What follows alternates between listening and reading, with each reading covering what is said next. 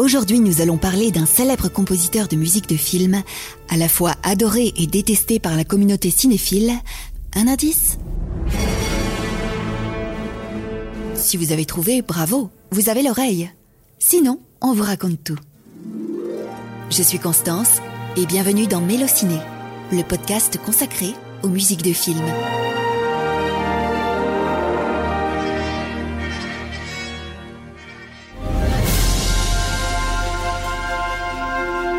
Disparu tragiquement en 2015 à la suite d'un accident d'avion, James Horner était un des plus célèbres compositeurs d'Hollywood avec d'illustres musiques telles que Titanic, Braveheart,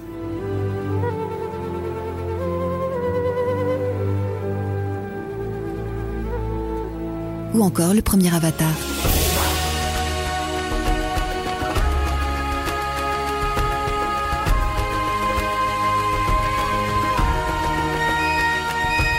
Mais l'artiste provoque encore aujourd'hui un véritable clivage au sein des communautés cinéphiles, qui l'accusent de plagier les œuvres des autres, mais aussi les siennes.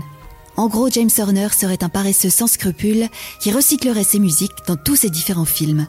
Et il faut admettre qu'il s'avère difficile d'aller à l'encontre de ses critiques, car les faits reprochés sont assez indéniables. Par exemple, pour son célèbre thème de Willow,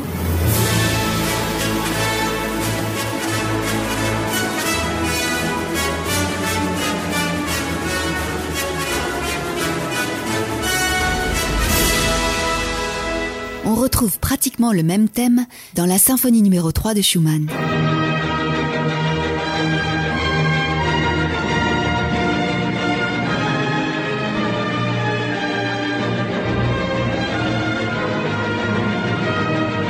Et comme on vous le disait, le compositeur a aussi tendance à recycler sa propre musique. Faites bien attention à la musique de cet extrait de Titanic. Pourquoi il ne vire pas? Vous êtes à fond? Oui, monsieur, à fond Allez, vite Vite Vite Allez Vous retrouvez en effet exactement le même thème qu'il avait composé pour le film À l'épreuve du feu. Écoutez plutôt.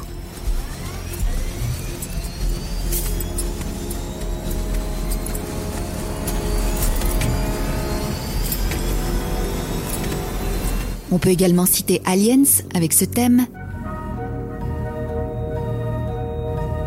Repris dans Apollo 13 Vous inquiétez pas, les gars. Je peux assumer. ou encore dans Le Masque de Zorro.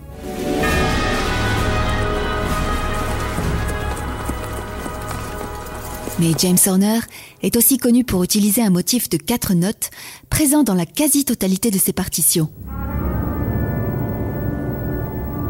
Ce petit groupe de notes est entendu dans des scènes de suspense, de drame ou de bataille épique.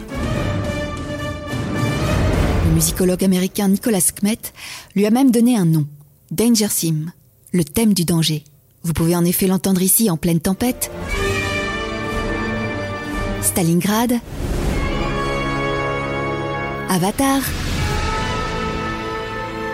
ou même, cette fois en version triste, dans le film Le garçon au pyjama rayé. Selon le musicologue, le thème du danger est au droit inspiré du premier mouvement de la symphonie numéro 1 de Rachmaninoff.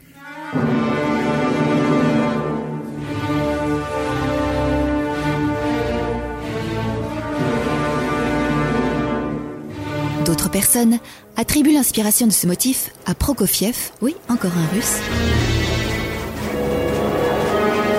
qui avait été utilisé pour le film Alexandre Nevsky, que James Horner avait littéralement copié pour le film Les mercenaires de l'espace. Écoutez plutôt. En conclusion, lorsqu'il s'agit de musique, il est difficile de savoir s'il s'agit d'un plagiat, d'un hommage ou même d'un hasard.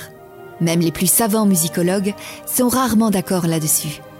Mais même si ces hommages musicaux sont assez présents dans les œuvres de James Horner, il serait dommage de ne retenir que cela. N'en déplaise aux détracteurs, Horner était un grand compositeur, à la tête d'incroyables œuvres musicales. Et malgré sa brutale disparition, sa musique, elle, restera éternelle.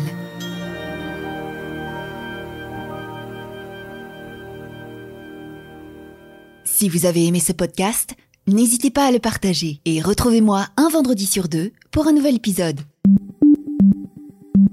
Allô Ciné